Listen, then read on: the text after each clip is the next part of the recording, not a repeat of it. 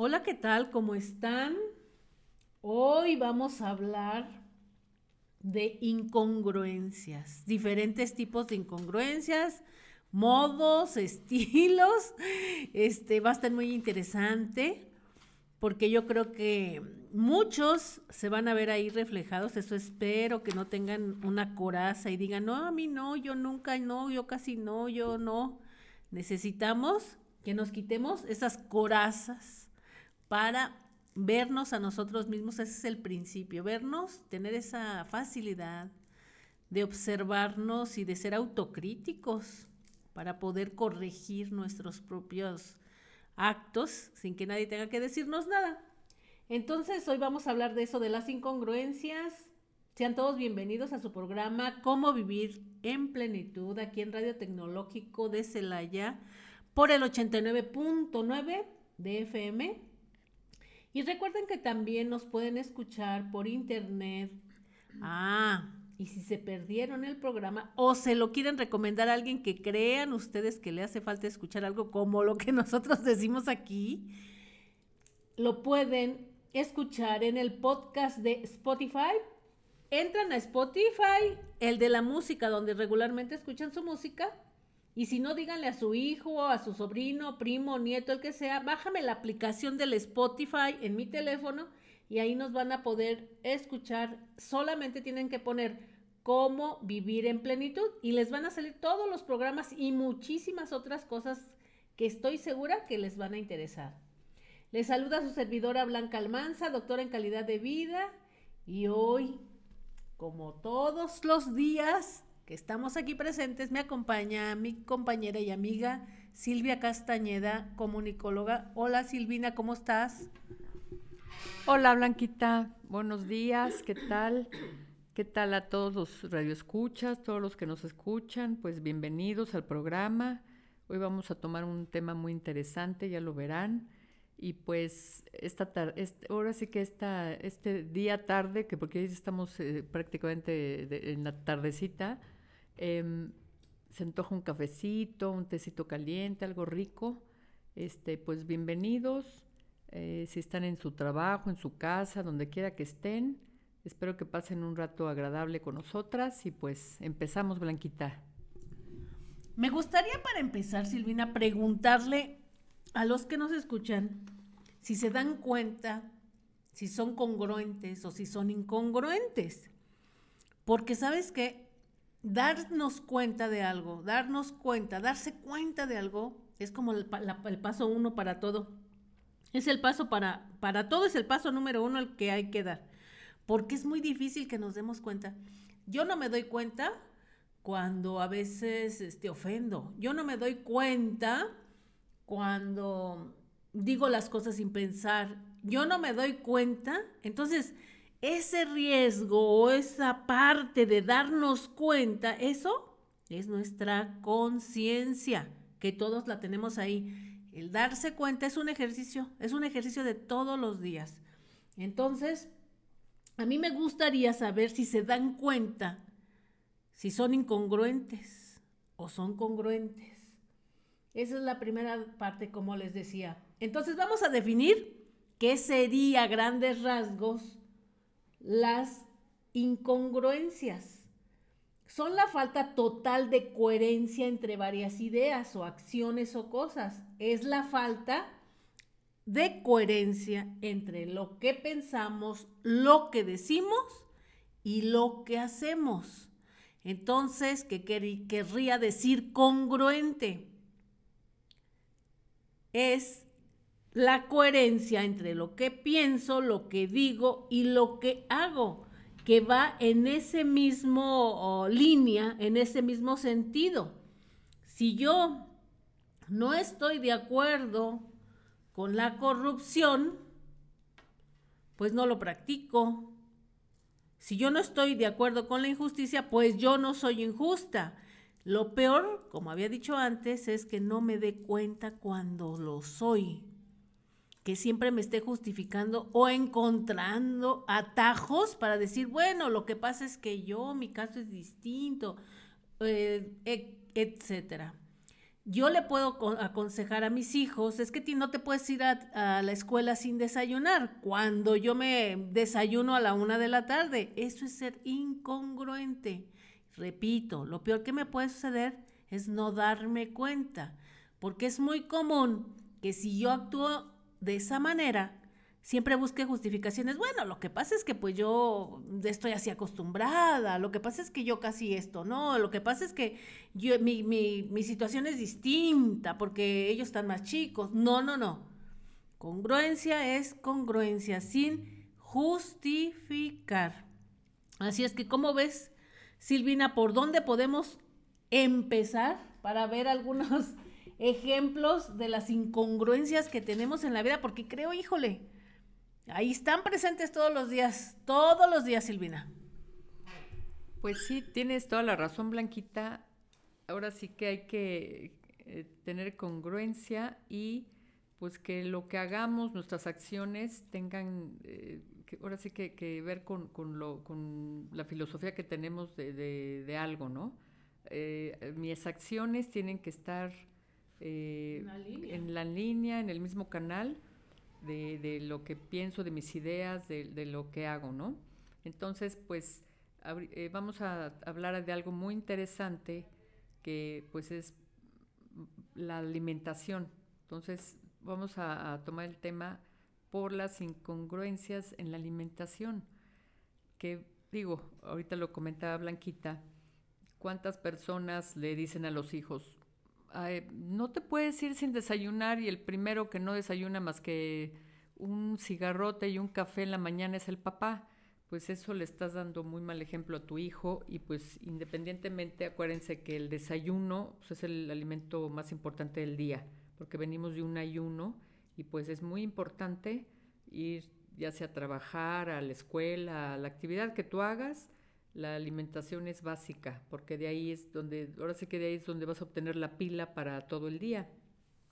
Creo que en todos estamos de acuerdo en que tener una buena alimentación nos va a llevar a tener buena salud, ¿verdad, Blanquita? Y que si tenemos buena salud, por ende podemos entonces trabajar y disfrutar de la vida plenamente, porque si no hay salud, pues la verdad no hay nada. Sin eso es, ahora sí que es lo primero en la vida, ¿no?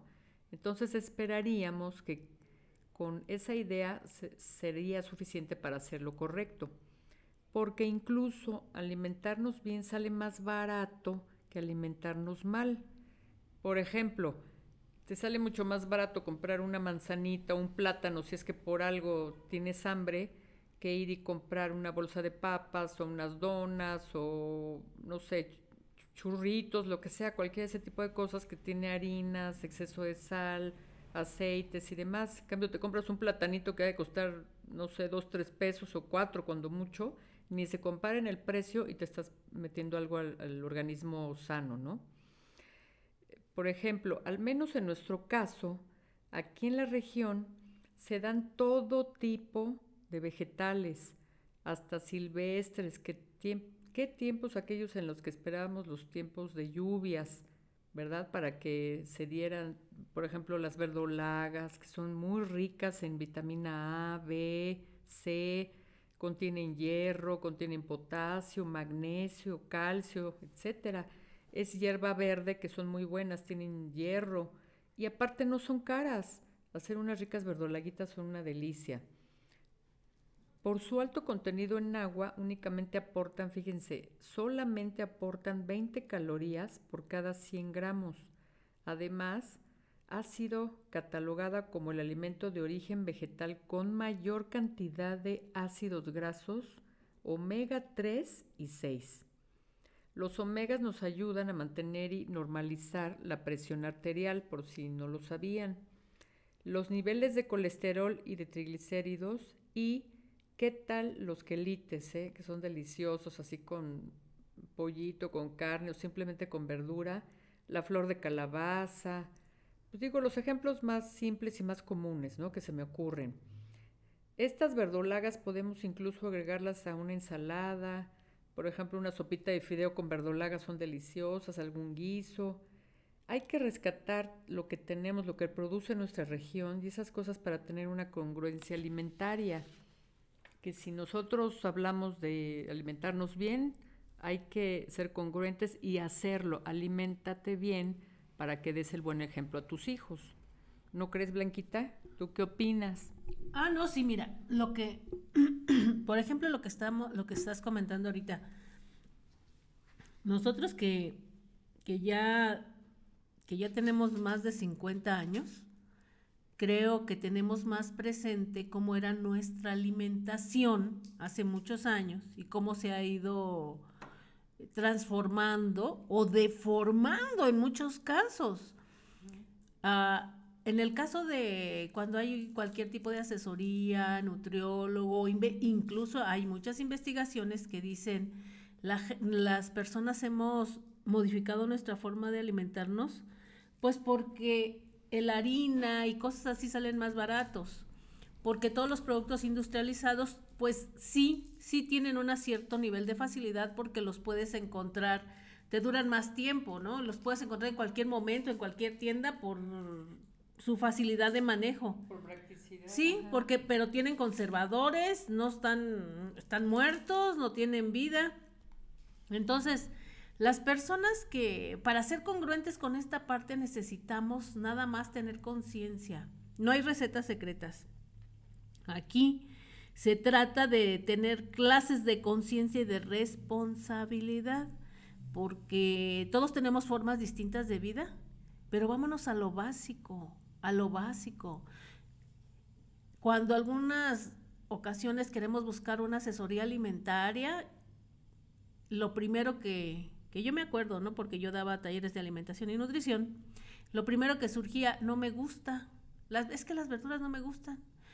Antes, les digo que hablamos en épocas de antes, no, no, nosotros en nuestra vida diaria no, no consumíamos aderezos. Esos fueron muy, muy traídos del extranjero por este intercambio cultural de gente que se iba para allá y se venía. Nosotros nos comíamos las verduras pues en forma de, ni de ensalada. Cociditas. Las, sí, cociditas, ajá, cociditas con sal y nunca pensabas en si era una ensalada o, o con limón. Ajá, pero no no tenías ni ese concepto, ¿no? De ensalada, Silvina. No. No, o sea, era una comida, estaban incluidas como una comida regular. O sea, que la sopa de verduras, que cualquier guiso sencillo, que es que con calabazas, las calabazas hervidas o cualquier, o sea... Las papas acabaditas de hervir así con un poquito de sal, mmm, saben deliciosas, por ejemplo. Ajá. ¿No? Sí, o sea, ni siquiera teníamos esos conceptos de ensaladas, de que, ay, vas a tener que comer ensaladas. O sea, se suponía que estaban implícitas en nuestra alimentación. Una lechuguita y ya. lechuguita, jitomate, lo que fuera, siempre estaba presente. ¿Por qué? Pues porque somos unos afortunados y no nos damos cuenta de la gran cantidad de bondades que tenemos aquí en el Bajío. Casi todo se da, casi todo lo podemos sembrar en una maceta y se da. Dios nos quiere tanto que todo se da.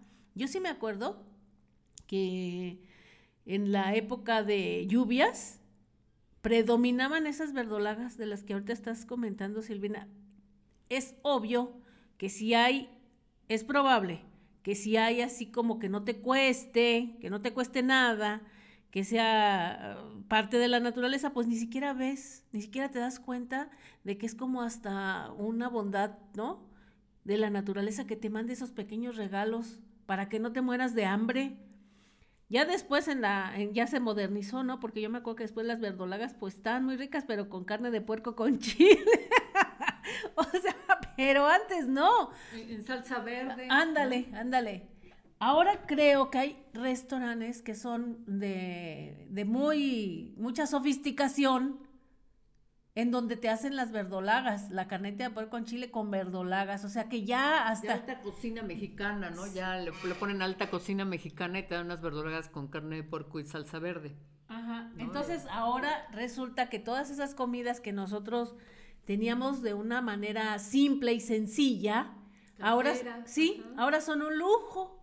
Y sí creo que sean un lujo porque también se requiere tiempo para su preparación y para cosecharlas y solamente las venden en mercaditos, en mercaditos en ciertas épocas del año. No en todo el país se dan, no en, no en todos los momentos, no en todas las estaciones del año, Sin embargo, ¿por qué no rescatar eso?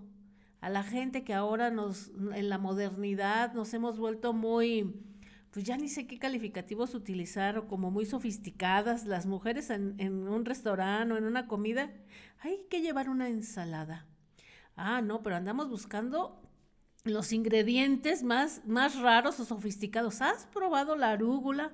¿Has probado los berros? ¿Has probado cosas que ni siquiera conocemos, pero como las vemos en la tele, una receta, o que fuimos a la casa de alguien y te dieron X cosa, en vez de comprar, en vez de andar buscando ingredientes milagrosos o secretos, debemos de incluir en, todas nuestra, en toda nuestra alimentación lo que sí hay, no lo que no hay lo que sí hay. Lo que tenemos en alcance.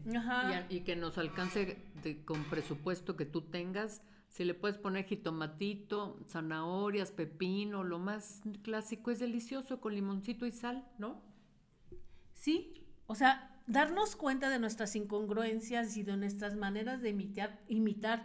Porque buena, bueno fuera, yo digo a veces, este, digo, ¿por qué no, no imitamos las cosas buenas? Como que siempre imitamos las cosas raras o malas o, o, las que afectan a otros o a nosotros mismos. Necesitamos ser congruentes, tener una, una congruencia en las formas de alimentarnos porque sí creo, y digo sí creo porque he escuchado a mucha gente, incluso a gente que no tiene una buena salud, como si sí supieran algo, pero algo pasa que no lo hacen. ¿Por qué? Por la falta de congruencia sí creo que todo mundo está de acuerdo en que nuestra salud depende mucho de nuestra forma de vida, nuestro estilo de vida que tiene que ver con la comida, con lo que comemos, con el exceso de azúcar, sal, aceite. Eso ya, bueno, ya no puedo decir que, todo el mundo lo sabe, pero casi todo el mundo lo entiende, ¿no? O que no comer a tus horas este, no es bueno, no es sano, o que no comer sin las mínimas normas de higiene no es sano, que comer en la casa es lo mejor. Ya todo mundo sabe eso, pero al momento de la ejecución, Silvina, algo nos pasa, nos gana, ¿qué nos gana? El gusto, el capricho, la flojera, como cuánta cosa nos ganará, Silvina, ¿tú sabes? Pues mira, Blanquita, yo lo que he visto, nos gana, exacto, hay gente que de plano no le gusta cocinar, porque digo, como tú bien dijiste hace un momento, sí cocinar se lleva su tiempo, pero pues hay que hacerlo con amor, con ganas, que digas, a veces que voy a, halagar a mi familia, a mí mismo, y a veces por antojo, que digo, yo así le hago, se me antoja, no sé, por ejemplo, las verdolagas que son una delicia, o calabacitas con elotes y epazote, no sé, son como que antojos, pero hay personas que de plano no les gusta, o pues también eh, estamos muy influenciados por comida del país, el de aquí de junto, nuestros vecinos de Estados Unidos, que en lugar de hacer ensaladita de papa, por ejemplo, que se puede hacer con aceite de oliva, orégano y tantito vinagre, o simplemente papitas al horno. Ahora las papas, ¿qué digo? Son ricas, pero papa la francesa es puro aceite, te estás llevando litros de aceite a tu organismo. De vez en cuando no está mal pero influye mucho la publicidad. Y hay gente que hasta por bluff, como tú dices, como para ser diferente y resaltar así de que hay fulanita hace cosas por estatus, por bluff, este, eh, empiezan a comer cosas que no es lo común en nuestro país y que aparte llevan exceso de grasas saturadas, este sodio, azúcares, harinas, gluten, todo lo que llevas, porque todo ahora es de cajita, los brownies de cajita, las galletas de cajita, los pasteles. Tan rico que era cuando las mamás antes hacían pastelitos auténticos así de nata, por ejemplo, el panque de nata, qué delicia. Pero yo creo que también tiene que ver mucho el aculturamiento. Estamos muy influenciados por culturas de otros países, que no está mal, pero hay que tratar de tomar lo mejor de cada lugar para que tú te cuides, ¿no? Porque el chiste es cuidarse.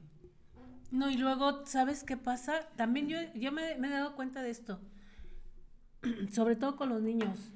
No, los, no, lo, no les damos esa, ya no digas tú esa cultura gastronómica, sino que les cuesta mucho trabajo después probar esos sabores porque tienen nuestro paladar se acostumbra a ciertos sabores. ¿Y a qué se va a acostumbrar?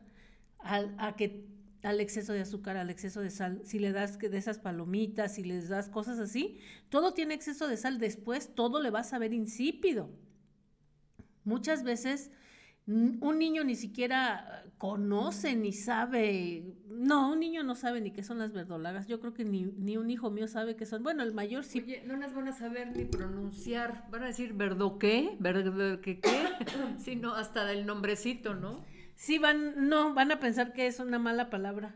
van a decir, ¿qué es eso, no? No grosera, mamá. No, sí, no seas grosera.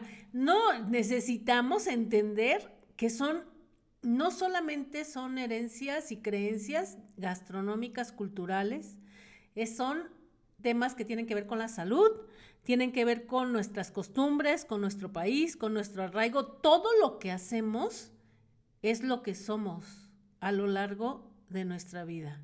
Y eso tiene un valor.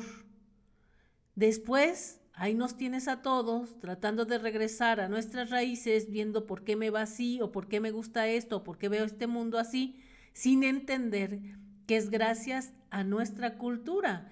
Entonces la tarea es ser congruentes en lo que pensamos, lo que decimos y lo que hacemos. Bueno, después de, de analizar más o menos esta parte de las congruencias y las incongruencias en la alimentación, a mí es muy importante la alimentación. Entonces hay otra que me llama, me llama mucho mi atención, que son las incongruencias en los sentimientos y en las emociones.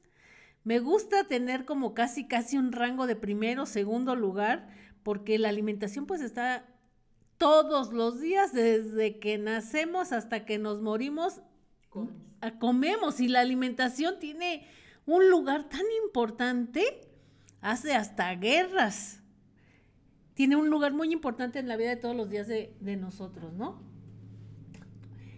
Ahí, este, les decía, en estas incongruencias y congruencias con respecto a los sentimientos, que es ahora lo que vamos a abordar, todos nosotros somos de alguna manera expertos en sentimientos.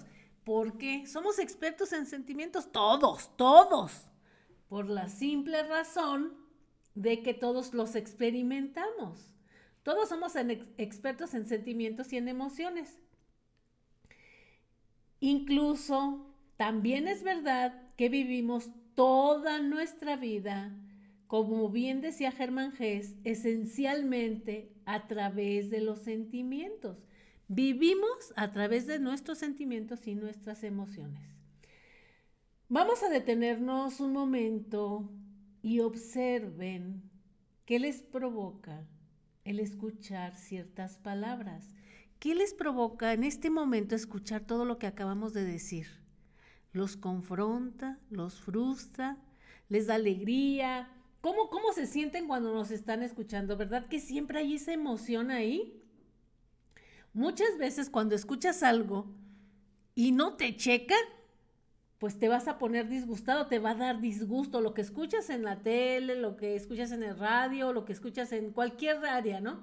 Que escuchas que habla alguien cuando dice lo que sea, lo que estamos hablando de la alimentación y alguien hace una referencia en, no, bueno, este fulanito es, se ve fatal, yo creo que come tal cosa, tal es como que ahí hay una emoción en tu escucha, luego, luego surge una emoción así como de estar de acuerdo o no estar de acuerdo, de sentirte agredido, sí o no.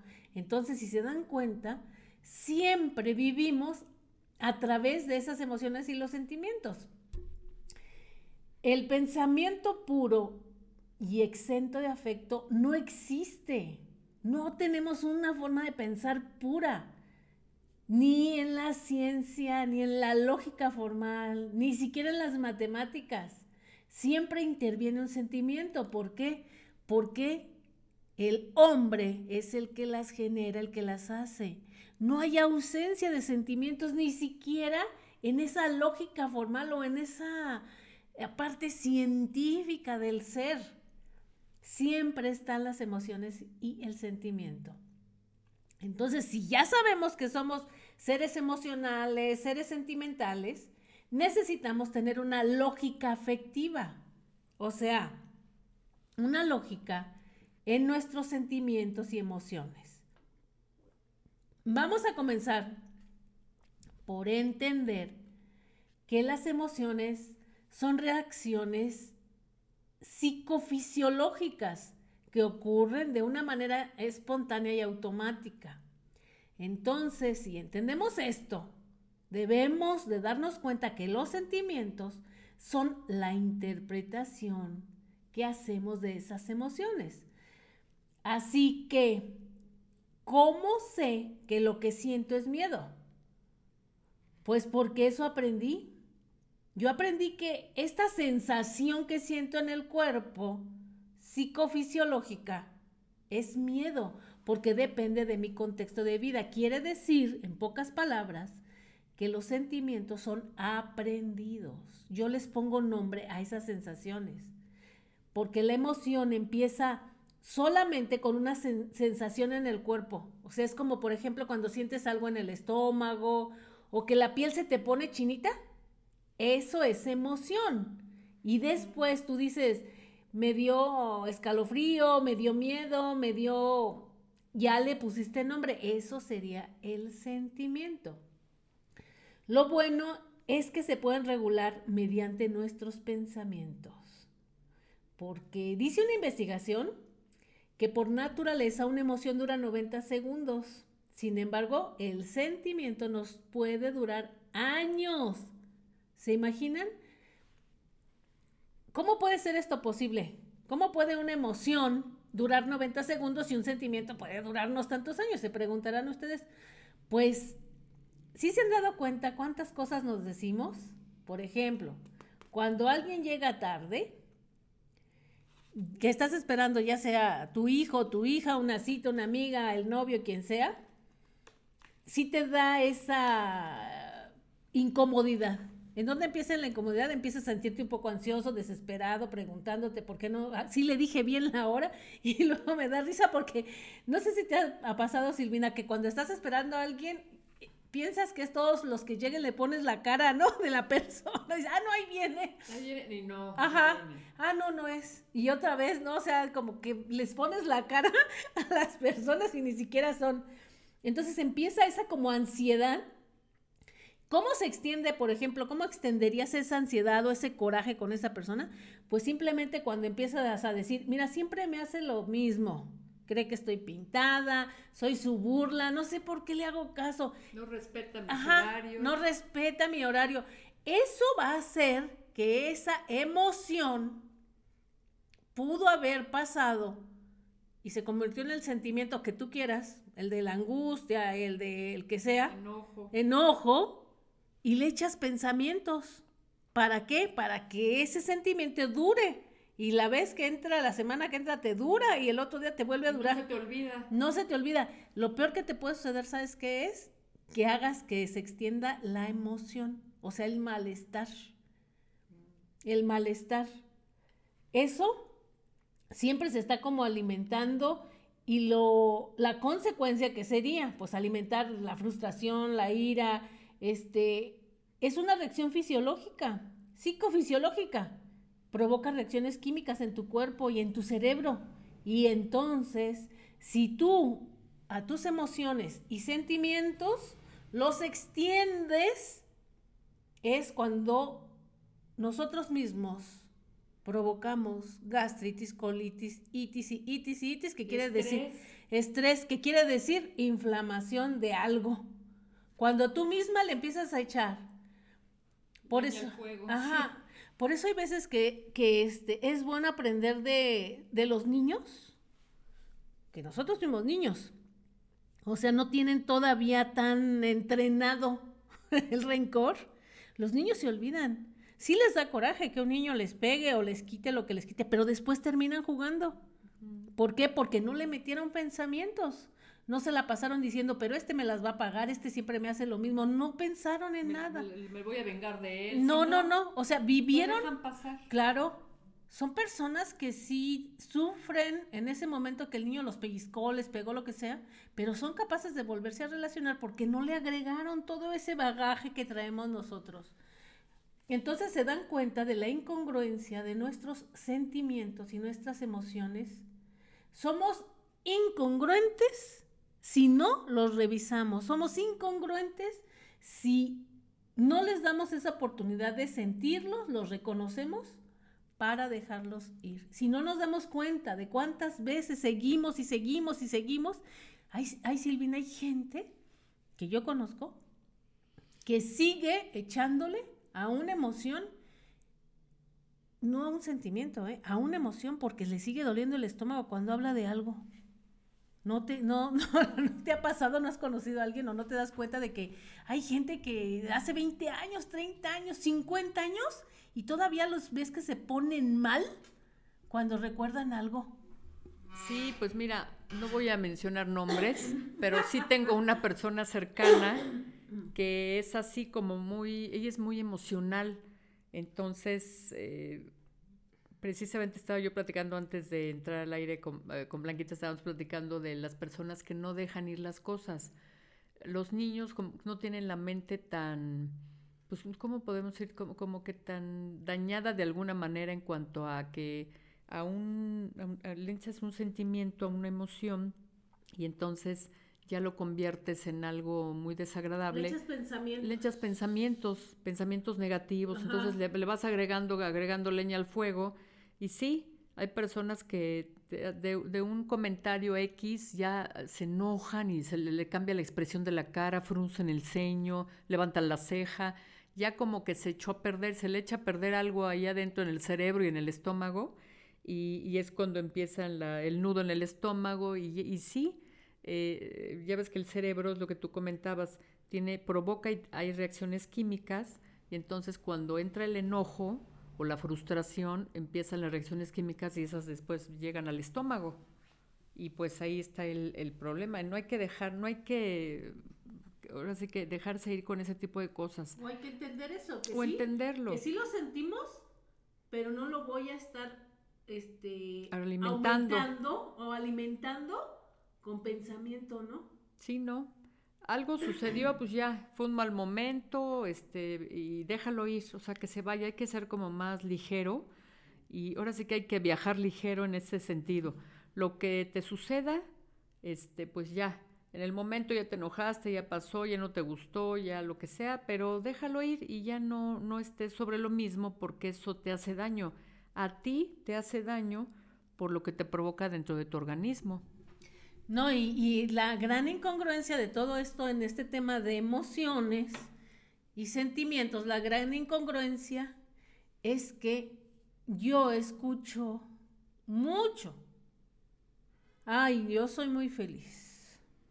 Fíjate que yo soy muy feliz. ¿Y qué, qué, deseas en el mundo o qué quieres que tus hijos sean en esta vida? Y la gran mayoría está de acuerdo y dice, pues que sean felices. Yo lo que más deseo es que sean felices. ¿Y qué es lo que quieres tú? Pues ser feliz. Sin embargo, están todas estas incongruencias en cuestiones de emociones y sentimientos. Y déjenme que les diga algo, no se puede ser feliz si no tenemos esa congruencia con nuestros sentimientos y emociones.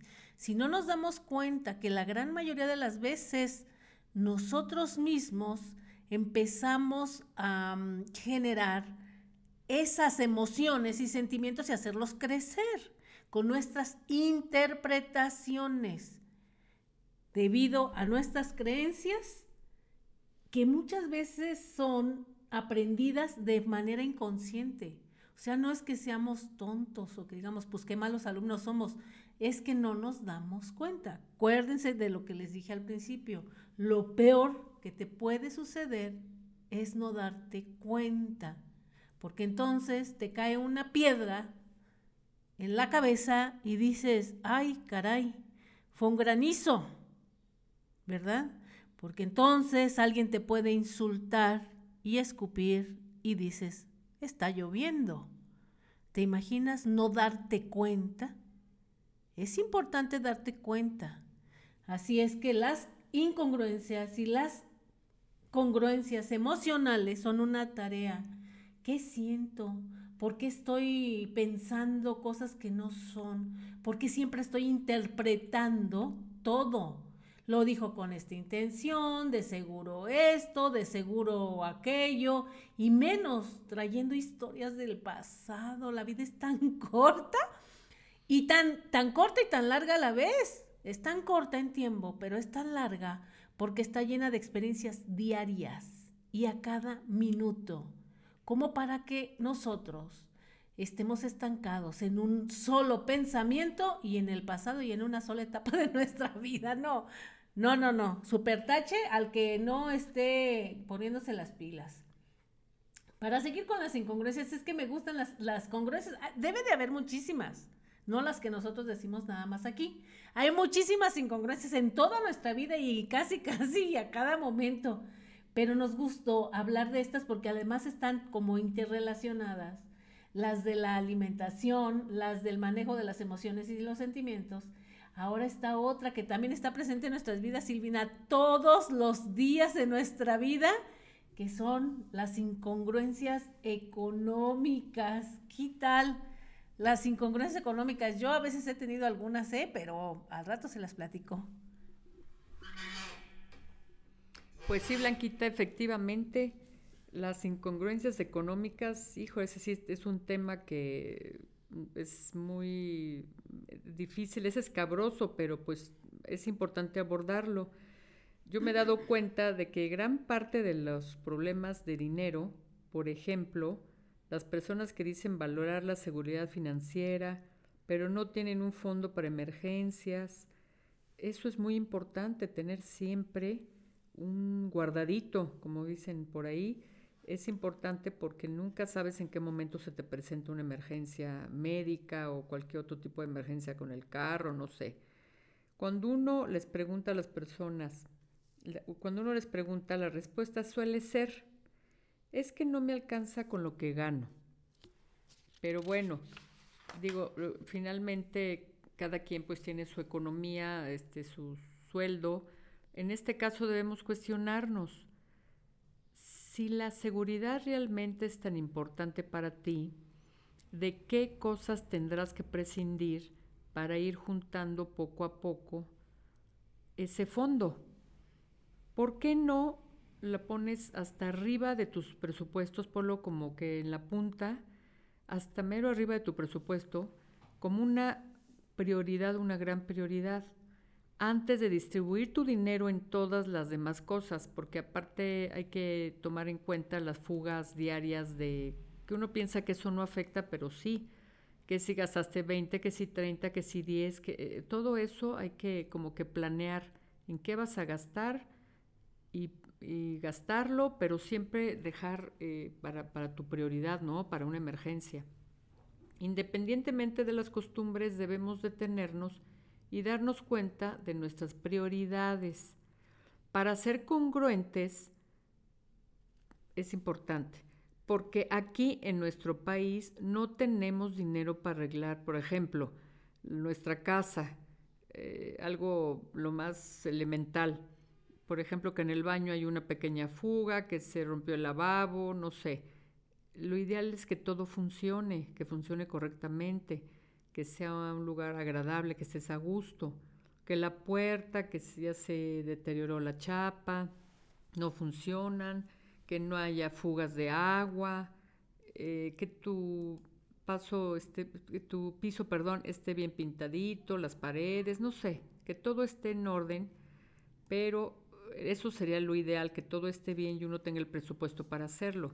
Pero, como somos en México? Acuérdense que la cultura de la fiesta aquí, digo, las tradiciones y demás son muy respetables para cada familia, para cada persona, pero si no tienes para lo elemental, ¿cuántas personas, yo me han comentado, por ejemplo, seguramente ustedes saben de alguien que dice, bueno, no tienen para arreglar la, la chapa de la puerta de la entrada de su casa porque la tienen con un mecatito ahí con un nudo, pero eso sí, hacen la fiesta de tres años de presentación del niño o de la niña, nieto sobrino, lo que sea, con conjunto, mariachis, este, eh, mandan matar borrego, puerquito para las carnitas, mole, bueno, echan toda la casa por la ventana.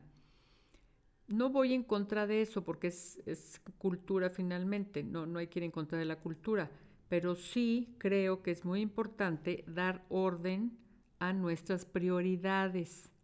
No necesitamos clases para todo, necesitamos una sola clase.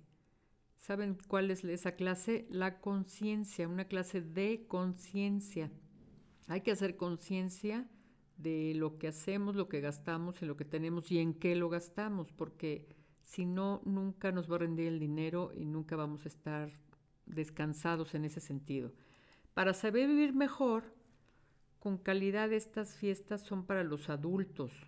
Perdón, para saber vivir mejor y con calidad, por ejemplo, estas fiestas que, salen ya que cumplió la niña 15 años, la, la presentación de los 3 años y demás, finalmente estas fiestas son para los adultos es porque el abuelito ya le urge hacer fiesta para estar con el compadre echándose sus tequilitas.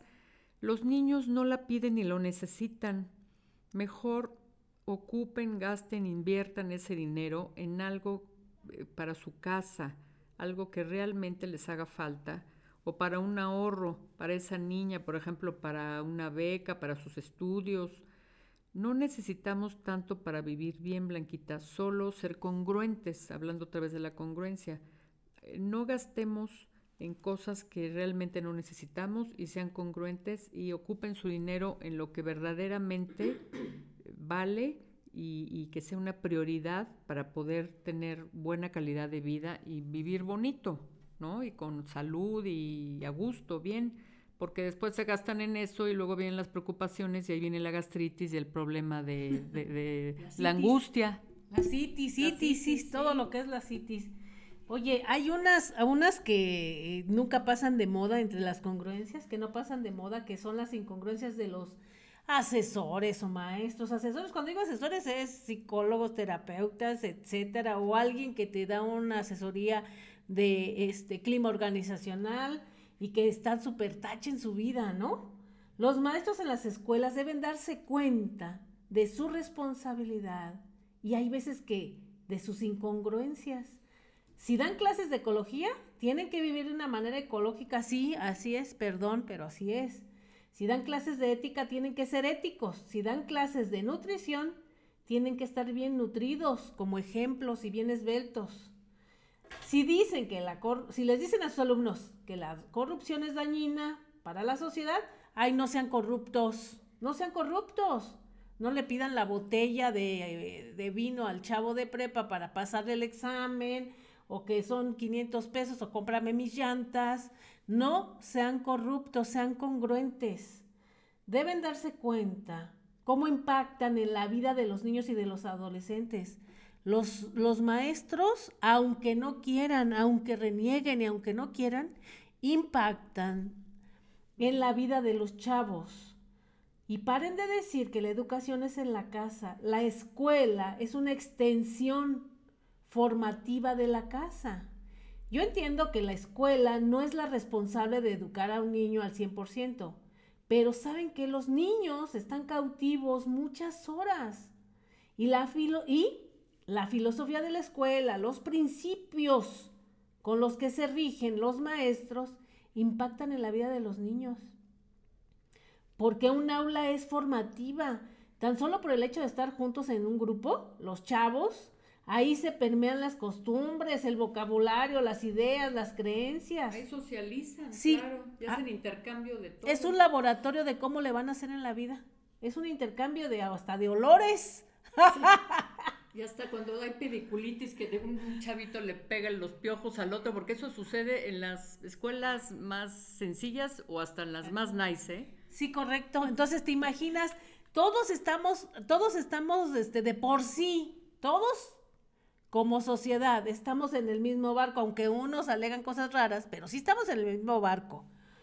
Nos afectamos unos a otros. Ahora imagínate, en un grupo de clases, pues todos aportamos y a la misma vez aprendemos de los otros. Entonces, no, no pueden quitar el dedo del renglón pensando en que aquí nada más se viene a aprender cosas de académicas. Como les dije hace un rato, no hay ni matemáticas sin sentimientos. Todos los maestros no enseñan lo que saben, enseñan lo que son. y ni a cómo hacerle para ningún lado. Así es. Vivimos en grupos, en conjunto. Entonces, los, los principios con los que se rijan los maestros, como dije antes, van a impactar en la vida de los niños. Un aula es formativa, no tan solo por el hecho de estar juntos. Ahí se permea todo. Y eso no está bien ni mal. Entonces, más bien es una gran oportunidad para que ese sello distintivo, filosófico de una institución y de los maestros sea de valores, de principios que le queden a un alumno para toda su vida. Y de ese mismo modo, los padres en la casa debemos de apoyar a nuestros hijos con algunas tareas. Si no sabemos, pues, yo ya no sé, y ya ni me acuerdo de, de, los quebrados, yo me acuerdo de los quebrados que mi hijo no entendía, pues me metí al internet, ¿eh? O por lo menos debes demostrar interés en lo que hacen. Si hemos de volver a aprender, está bien. Obviamente, depende del grado escolar, ¿verdad? Porque si yo no terminé ni la primaria y mi hijo ya va en prepa, pues va a ser imposible. Pero, por ejemplo, si un niño de primaria tiene tarea de leer, tiene que aprender a leer, porque ahora ya hasta se los dejan de tarea, tiene que leer un libro, porque como ya ni leen, no van a terminar saliendo del, colegio sin saber leer y ya ni escribir, porque pues como escriben en la computadora no saben leer ni escribir. Entonces, si le dejan ahora leer al niño, pues debemos pedirle que nos lea un cuento en voz alta mientras cocinamos, no reducir nuestra intención nada más a ponerle a hacer la tarea. ¿Ya hiciste la tarea? Ponte a hacer la tarea, ándale, ándale, ándale, ponte a hacer la tarea. No. ¿Qué te dejaron de tarea? No, pues leer y esto. Ah, y lo de matemáticas. Oye, hijo, ¿y sí sabes? Y a ver, déjame ver tu tarea. Ah, mira. Involucrarse, claro. Sí, mostrar ese interés, porque si no somos unos incongruentes. Queremos que nuestros hijos, el colmo es, queremos que nuestros hijos sean atléticos y nosotros no damos ni un paso que ganen olimpiadas o que, que sean un Michael Phelps. Sí, ¿verdad? Ajá. Y, y, no, no sabemos ni nadar. Entonces imagínense nuestras incongruencias. Oigan, ¿y qué tal los asesores, facilitadores, orientadores de vida o como les dicen ahora los coach de vida? Que yo conozco, pero muchos, ¿qué crees? Qué pena, porque algunos fueron mis compañeros con unas vidas todas desordenadas, hechas pedazos eh, financieramente ni para atrás ni para adelante, emocionalmente todos divorciados, separados, con hijos aquí, hijos allá, un hijo en cada cuadra, en diferentes códigos postales, y lo, algunos de ellos incluso, este, todos con un montón de problemas todavía con los ex, ex de las exes, ex, ex, ex, ex. Un día vamos a dar, este, un, una, un, nuestro programa se va a tratar de cómo ser un buen ex o una buena ex. Ya lo, eso, para eso también se en clase, ¿sabes qué? Tienes que hacer como para ser buena ex o buen ex, tienes que hacer esto y esto. No es que esté mal estar todos divorciados o separados, pero sí habla de, de un facilitador, de un terapeuta, sí dice de él, no fue capaz de lidiar con sus temas, ¿eh? Mejor se separó. Entonces, que no de, no de cursos ni consejos de cómo hacerle para llevar una vida en pareja, ¿eh? Más bien de cómo no hacerle. ¿Qué no hacer? Ajá, ¿qué no hacer? Eso sí. Entonces vamos a, a tratar de entender que si esa persona no pudo resolver sus temas de vida, pues menos va a ayudarme a resolver la mía. Todos necesitamos entender que tenemos que ser congruentes. Lo que pienso debe ir en la misma dirección de lo que digo y de lo que hago, porque si no, pues va a chocar con las realidades y las realidades son muy reales y nos imposibilitan un crecimiento como personas.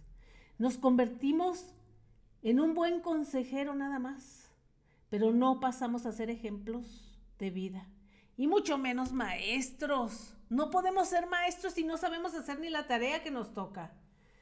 Si queremos ser aún más eficientes y tener una calidad de vida ahí hay más exigencias para hacerle bien. Si tenemos que ser más todavía, si no, el plus, el ultra, el no, no, no, no, no, bueno, una divinidad. Estar, estar bien y ser bueno está bien, pero nunca es suficiente, nunca se es demasiado bueno. Así es que para ser congruentes, siempre hay que actuar en consecuencia con nuestros valores y nuestros principios. Déjenme decirles que la congruencia tiene que ejercitarse y se requiere un acto de mucha conciencia. Y para tener mucha conciencia hay que tener humildad. No nada más decir, ay, no, sí, yo soy muy congruente y ya. Así que la tarea de esta semana es revisar las formas de pensar, de hablar y cómo decimos las cosas. No hay justificación alguna para no generar nuevas formas de pensamiento. Todos los días hay que renovarnos y hay que ajustarnos. Y antes de despedirnos, me gustaría que Silvina nos diera la frase de la semana, que me imagino que debe de ser intensa, Silvina, y muy ilustrativa para todos. Pues sí, Blanquita, pues nos despedimos, que pasen una bonita semana, eh, cómanse algo rico, eh, rico y nutritivo preferentemente en estos días eh, nubladitos y fríos. Y pues bueno, la frase de la semana es, si no vienes de una familia feliz, haz que una familia feliz venga de ti. Se me hace muy bonita y muy profunda. Y ahí también hay que, entra la congruencia y, pues mucho trabajo, ¿no? De, de, tener todo muy claro en cuanto a cómo llevas a tu familia. Pues que pasen una bonita tarde, sean felices y pues hasta la próxima. Sí, nos, nos estamos escuchando, Silvina y yo platicando, tomándonos este un cafecito para seguir con la charla. Les invitamos a que sigan ahí conversando, intercambien con, con su familia todo lo que nosotros acabamos de hablar para que haya esa interlocución y esa comunicación. ¿Sabes que escuché esto? ¿Sabes que alguien dijo esto? Oye, este, me enteré de que podría ser de así, podría ser diferente. Eso es lo que debemos de comunicar, no los chismes de las vidas ajenas. Debemos de darle nivel a nuestras vidas. Yo también me, me despido, pero los invito antes a seguirme en mis redes sociales en Cómo Vivir en Plenitud Canal, eso es por YouTube. Y como les dije al principio, si se perdieron nuestro programa, lo pueden escuchar por el podcast de Spotify y obviamente también estoy, en Facebook en Cómo Vivir en Plenitud o Blanca Almanza para que nos sigan. De repente subo ahí videos que son muy ilustrativos para muchos. Además, este, necesitamos y necesito que me apoyen en ese canal de, de YouTube suscribiéndose. Necesito suscriptores para hacer que ese canal crezca y que podamos intercambiar nuevas formas de pensamiento. Hasta la próxima. Bye bye.